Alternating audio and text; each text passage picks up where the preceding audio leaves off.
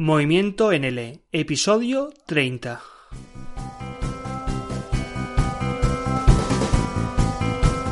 Hola y bienvenido o bienvenida a otro episodio de Movimiento NL, un espacio dirigido a todos vosotros, profesores y profesoras de español como lengua extranjera, que habéis decidido mover vuestras clases a otro nivel mediante la creación de un micronegocio online de enseñanza de español como lengua extranjera. En este episodio, en este podcast de Movimiento NL, quiero hacerte una pregunta. ¿Has pensado alguna vez en formarte como examinador DL y crear tu propio curso online de preparación DL e incluirlo en tu oferta de clases online?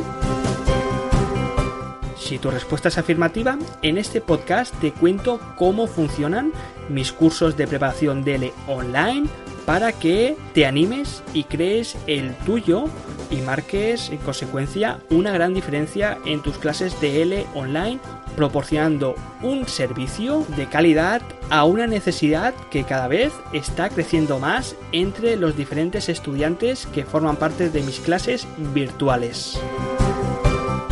Escucha y toma nota de todo lo que necesitas para preparar tu propio curso online de preparación DELE. Si a estas alturas todavía no sabes qué es el DELE, no sabes eh, en qué consiste este examen oficial de español para extranjeros, te recomiendo que te vayas a Google y escribas simplemente qué es el DELE y el primer enlace o los dos tres primeros enlaces te van a conducir al Instituto Cervantes, que es el organismo oficial que hay detrás de este examen oficial, y en el que te van a explicar en qué consiste el DELE, cuáles son las características que necesitas para convertirte en un examinador, etcétera. Del mismo modo, también te aconsejo que, eh, si todavía no lo has hecho, que eches un vistazo y que leas el artículo que escribí hace ya un año, creo, eh, sobre mi experiencia como profesor presencial de L, en el que explicaba cómo creé un curso presencial destinado a alumnos de nivel B2 y en el que pues bueno te explico todos los consejos, todas las características que tuvo este curso presencial y que seguramente pues muchas de ellas las acabes adoptando o traspasando a este curso en modalidad online.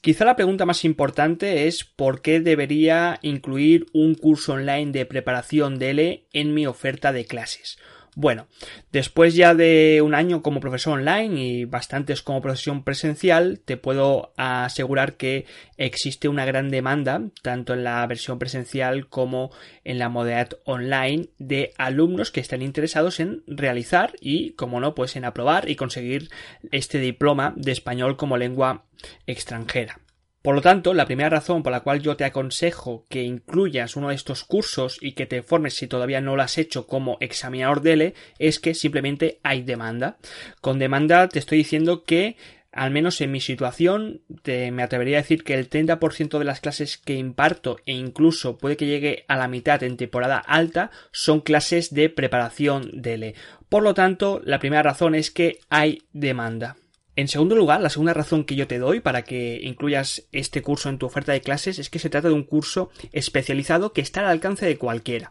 Tan solo es necesario que eh, realices los cursos online que te ofrece el Cervantes para convertirte en examinador oficial y a partir de ahí simplemente pues ya estás capacitado para preparar y también pues para a llevar a cabo estas pruebas oficiales de forma presencial en los diferentes centros o institutos Cervantes que existan. Para nosotros, como profesores de L Online, se trata de un curso de especialización. ¿Qué significa esto? Significa que, eh, a diferencia de los cursos, pues, regulares o cursos generales que ya estamos ofreciendo, según nuestro nicho, este tipo de curso es un curso en el cual nosotros podemos subir el precio, porque se trata de un curso en el cual eh, no todo el mundo puede ofrecer y necesitas estar capacitado para ello. Y en tercer lugar, porque, bueno, es un curso divertido. Es un curso que es divertido tanto a la hora de crearlo como a la hora de impartirlo, como a la hora de estructurarlo, como a la hora de dar feedback, con ver también cuando ves que el, tu estudiante con el cual has estado formándolo, no has estado preparando durante varios meses, pues finalmente haces examen y en la mayoría de casos, tengo que decir, pues aprueba. Y es una satisfacción enorme. Pero a la vez también diversifica tu oferta. Eh, como ya te he dicho, hay una relación entre los cursos regulares que estás ofreciendo y este curso de especialización, de tal forma que se acaban complementando y a ti te va a permitir pues no solamente subir o bajar los precios tanto de los cursos generales como de este DELE, sino también eh, crear otro tipo de paquetes o buscar otro tipo de relaciones entre estos dos cursos o entre los diferentes cursos que tú tengas en tu oferta de profesor DL online. Pasemos ahora a la segunda sección y vamos a pensar, antes de lanzarnos y a promocionar el curso, ¿eh? que seguro que todo el mundo está ansioso ya, en los preparativos, en qué necesitamos antes de ponernos a impulsar estas clases, este curso online. Bueno, en primer lugar, es obvio que te tienes que formar como examinador.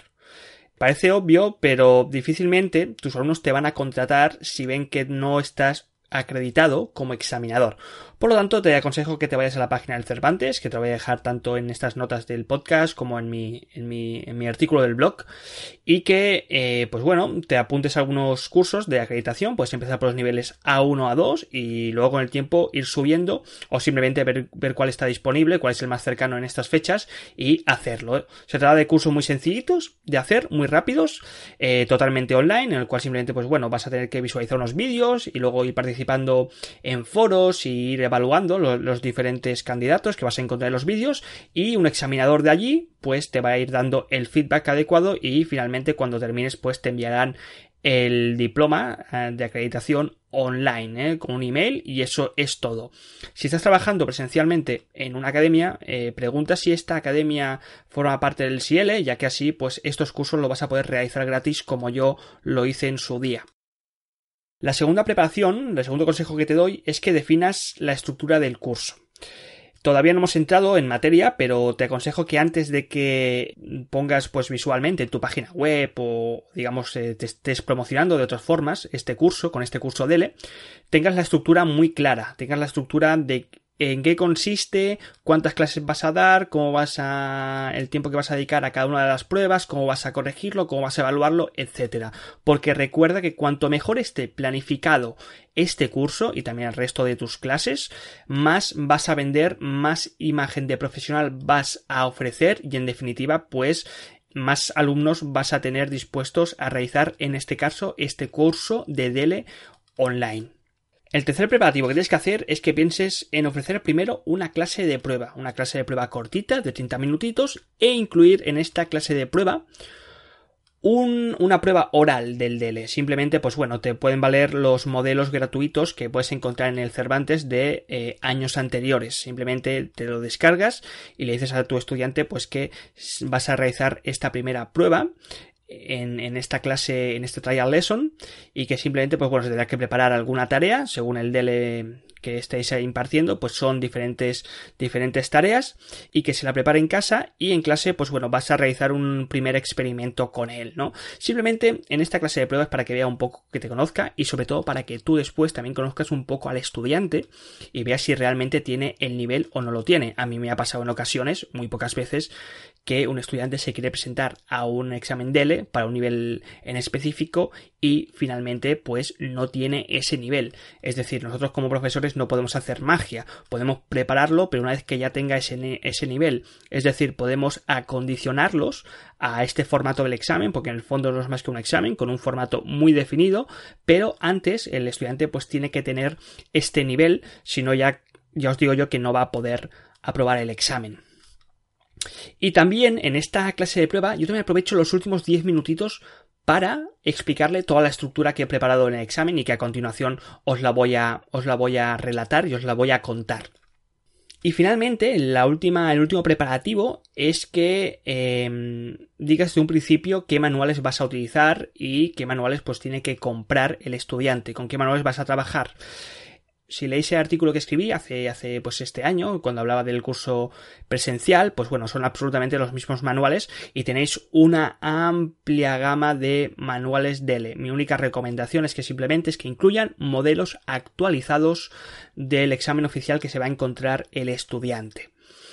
A partir de ahí, con este manual, pues bueno, lo que vais a hacer también en esta clase de prueba es eh, eh, negociar cuántas clases en realidad necesita este estudiante para los objetivos que quiere lograr. En un principio siempre se empiezan con cinco clases, que normalmente los manuales pues siempre incluyen cinco modelos, así que viene perfecto. Y más adelante pues ya verás hasta dónde queréis llegar tanto tú como tu estudiante.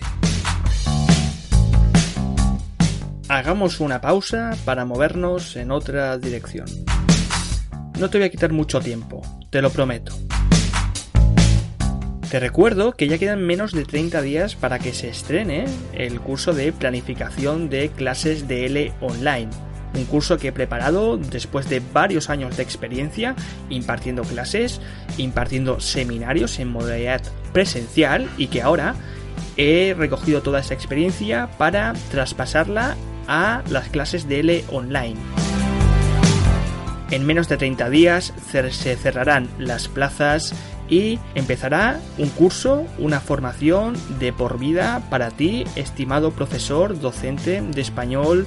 como lengua extranjera online. Así que date prisa e inscríbete antes de que se cierre y ya no puedas participar en este curso que va a cambiar tu docencia y va a mover tus clases de español a otro nivel. Bien, ahora vayamos a la estructura del curso, a estos consejos premium que incluye este podcast. Y el primero de ellos es, eh, vamos a hablar de cómo vamos a estructurar este curso, al menos cómo lo estructuro yo y después pues vosotros ya iréis decidiendo si queréis hacer esto mismo que he hecho yo o lo vais a ir modificando según vuestra situación y según vuestra tarea como docentes. En primer lugar, como ya os había dicho, antes de la, antes de la clase de prueba de esta trial lesson, tenemos que tener muy seguros cómo tenemos estructurado este examen. Y a partir de, de esta trial lesson, de esta clase de prueba, pues ya vamos a ir perfilándolo y vamos a ir pues negociándolo con el estudiante a ver en qué pruebas nos centramos, cómo lo corregimos. Pero bueno, yo os voy a contar, como ya os he dicho, cómo lo preparo yo y luego cómo lo negocio. En primer lugar,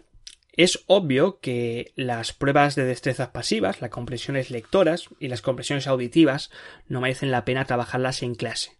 Y si bien yo sí que lo hacía cuando era profesión presencial, eh, debido pues a una serie de cuestiones propias de esa modalidad, en las clases online no es necesario que destinemos una clase a que el alumno pues lea el texto o a que el alumno eh, escuche los audios. Simplemente, una vez que se compre el manual, pues le decimos que para ese día o para la próxima clase va a tener que leerse eh, las, tareas de la prueba oral y las tareas de la prueba auditiva. Eh, tiene que escucharlas y tiene que hacerlas, ya que en la gran mayoría de manuales pues ya incluye las soluciones. Y simplemente vamos a dedicar esa clase de DELE a resolver posibles cuestiones. Atención aquí, cuando digo resolver posibles cuestiones es que si al alumno le ha surgido alguna respuesta que no le acaba de encajar o alguna parte del texto, del audio que no, que no entiende y que quiere hacerte preguntar, hacerte llegar esta duda en la clase, le tenemos que decir que nos la diga con antelación. A mí muchas veces me ha pasado que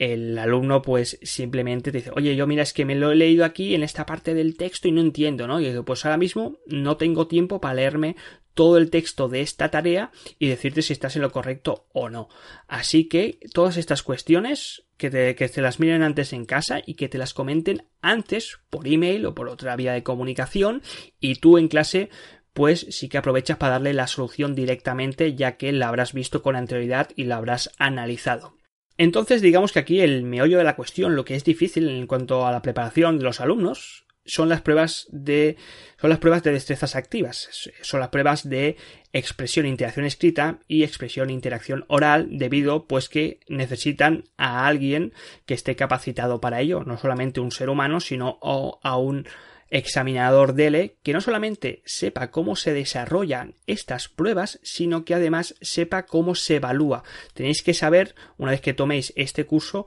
cuál es el baremo que utiliza el DELE, cuáles son los apartados, son cuatro apartados generalmente, para niveles iniciales no, pero sí cuáles son los apartados en los cuales nos fijamos a la hora de evaluar. Y todo ello se lo podemos dar también si queremos en la clase de prueba. Es decir, yo voy a evaluarlo así. Ya os digo yo que por experiencia no se lo miran, no entienden absolutamente nada y estas cosas las van a, la van a ir acabando aprendiendo a medida que vayan haciendo pruebas y a medida que tú les vas dando el feedback. Pero tenemos que estar seguros de cómo se evalúan estas pruebas y tenemos que eh, saber al dedillo. ¿Por qué? Porque no solamente nos la van a preguntar cómo, cómo me evalúas esto, sino que luego nosotros, cuando ellos lo estén realizando, ya sea la prueba oral o la prueba escrita, pues le tenemos que dar un puntuaje, una puntuación, unos puntos y luego elaborar un informe conforme explique en qué situaciones sí que la ha hecho bien, corresponde a esa escala y en cuales, eh, por ejemplo, pues no se ajusta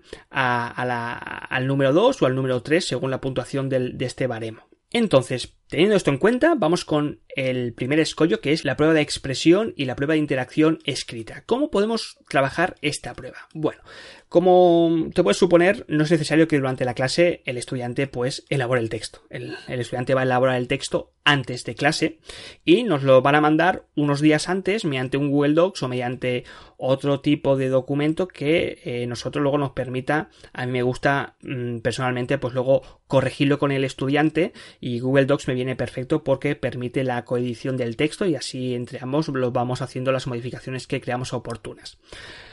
Entonces, lo que nosotros tenemos que hacer como profesores es corregir ese texto en casa.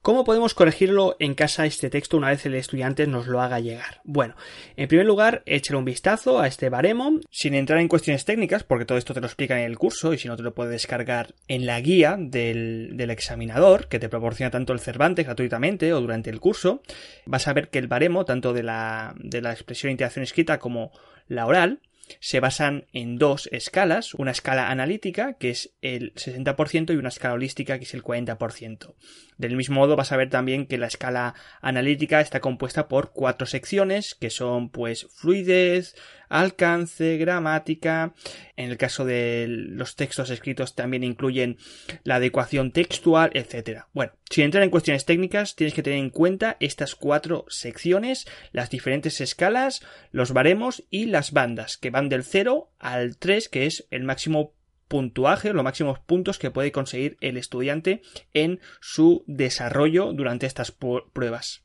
Es muy importante que tengamos esto en cuenta, ya que yo personalmente lo que utilizo es un código de color. A la hora de corregir el texto, lo que voy haciendo es a cada uno de estos cuatro apartados les doy un color diferente. Y en el texto yo voy marcando los errores según eh, lo que haya hecho bien, pero también lo que ha hecho mal. Es decir, ambas cosas. Las cosas positivas y las cosas negativas. Y hay algunos casos en los cuales yo directamente le doy la solución, tal cual, esto está mal, la solución correcta es esta, o simplemente se lo marco con el color y después en esta clase, pues eh, me dedico a que entre ambos pues intentemos encontrar la solución adecuada. Muchas cosas, sobre todo ya en niveles altos, nivel C1, C2, ya no son simplemente errores gramaticales que son, sino que son eh, errores en cuanto a eh, imprecisiones léxicas que muchas veces, pues bueno, tienes que comentarlas con el estudiante a ver realmente qué quería transmitir. Y por eso es necesario que entre ambos, pues, corrijamos el texto. Y luego, además de eh, ir corrigiendo este texto con los colores, ¿no? Ir poniendo diferentes colores, también tenemos que elaborar un informe. Un informe en el cual no solamente vamos a darle eh, los puntos según la escala holística o analítica, del 0 al 3, sino que también vamos a escribir brevemente qué ha hecho bien y qué cosas, pues bueno, eh, tiene que mejorar. El objetivo es centrarnos eh, simplemente en uno o dos aspectos al principio. Dos cosas que hace realmente bien y dos cosas que hace realmente mal. Y son en las cosas que vamos a trabajar. Luego, a medida que las vaya mejorando, clase tras clase, pues ya no vamos iremos centrando en otros aspectos. Pero simplemente vamos a buscar uno o dos cosas. Y les decimos que vamos a trabajar en ello. Si es coherencia, pues vamos a basarnos en coherencia. Si es, eh, por ejemplo, errores gramaticales, pues errores gramaticales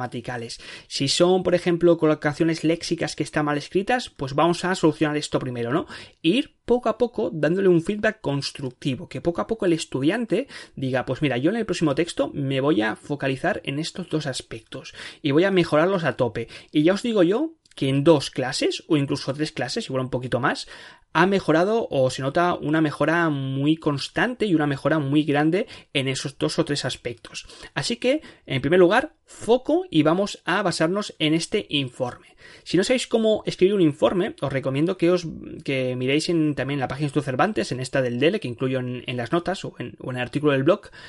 que os bajéis las guías del examen. En la guía del examen hay informes, que son los informes que vosotros vais a tener que elaborar en vuestro curso de acreditación de como examinadores del Cervantes y que si bien no es tan necesario que seáis tan exhaustivos con tantos ejemplos, sí que sería necesario que más o menos siguieseis las indicaciones de las características que supone, por ejemplo, obtener, por ejemplo, un 1 en adecuación textual y, por ejemplo, lo que supone alcanzar un 3 en, esta en este mismo apartado. Así que, resumiendo todo lo que os he dicho ahora mismo, primero nos centramos en uno o dos aspectos de, de, esta, de este apartado, dos, uno o dos aspectos que vaya a mejorar y vamos a describir un informe en relación con estos uno o dos aspectos, teniendo en cuenta dos cosas que ha hecho muy bien y dos cosas que tiene que mejorar. Luego, la otra parte de la clase, a mí me gusta personalmente empezar con la prueba oral. La prueba oral, para los que sepáis, existen unas tareas que son preparadas y otras tareas pues que no son preparadas. Obviamente,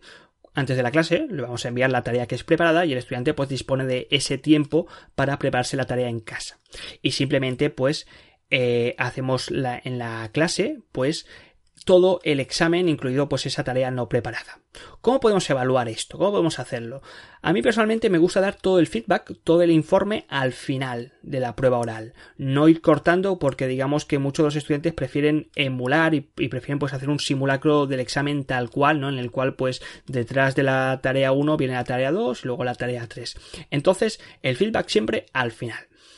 En este feedback, obviamente, a medida que vamos escuchando la producción del estudiante, nosotros tenemos que ir tomando notas en un papel, siguiendo pues el baremo del Cervantes, el baremo del examinador. Y finalmente, del mismo modo que hemos hecho con la prueba escrita, vamos a ofrecerle este feedback. Dos cosas que ha hecho muy bien y dos cosas que tiene que mejorar. Siempre con foco, siempre en esas cositas que resultan muy importantes y que sabes que primero tienen que solucionar antes de que pases a otro aspecto. A mí también me gusta personalmente, antes de darle todo el feedback, eh, que me explique qué tal le ha ido, qué le ha gustado, qué le ha resultado difícil, cómo cree que lo ha hecho, qué cree que le puede penalizar, porque recuerda que nosotros le hemos explicado el examen, el baremo, quiero decir, y si no lo ha entendido muy bien, a medida que pase unas clases lo va a entender cómo se evalúan este tipo de pruebas, así que me gusta, antes de darle yo las soluciones y decirle todo lo que ha hecho bien o lo que ha hecho mal con los puntos, a mí me gusta siempre explicarle y preguntarle cómo le ha ido, en qué aspectos cree que ha ido bien, en qué eh, tarea en específico cree que ha sido más difícil, cómo cree que puede mejorar, etcétera, ¿no? Y entre ambos, pues luego, eh, cuando ya le doy todo el feedback, pues construimos un plan de mejora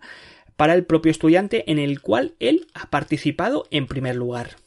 Y además, y esto ya lo digo para terminar, y es una de las facilidades que nos da Internet, o al menos las clases online, y que, pues bueno, no resulta tan fácil en la modalidad presencial, o al menos a mí no me, no me resultaba tan fácil, es grabar la conversación.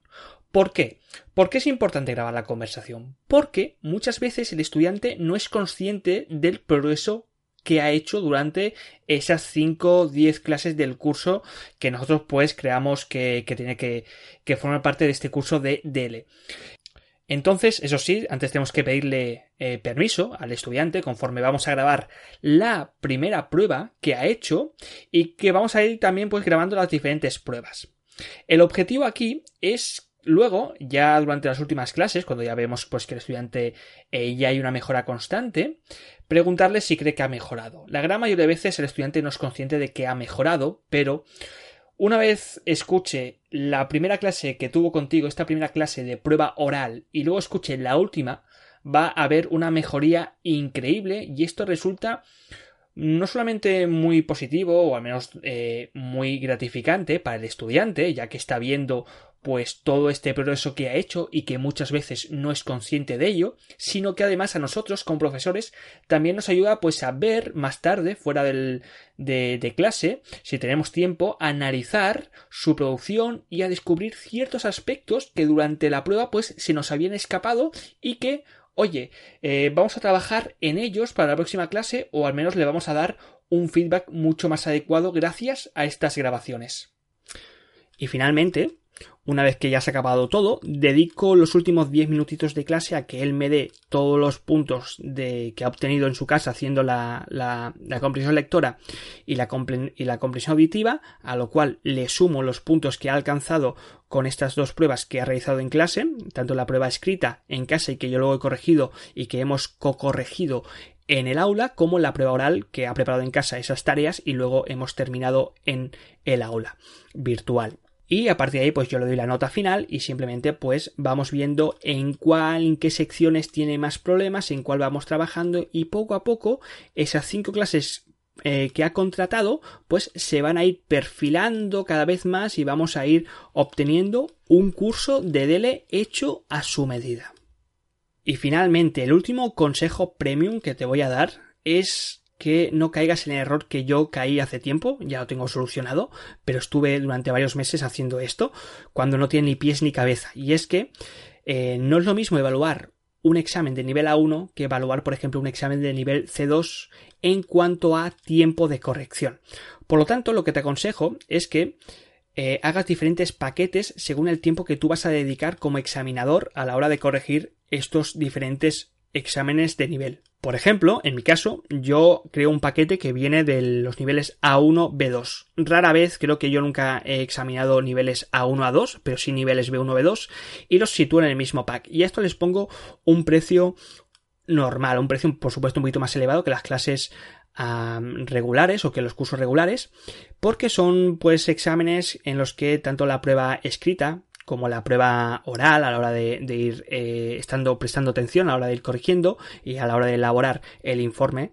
eh, son exámenes que se corrigen relativamente pronto. En media horita pues ya lo tienes hecho. Pero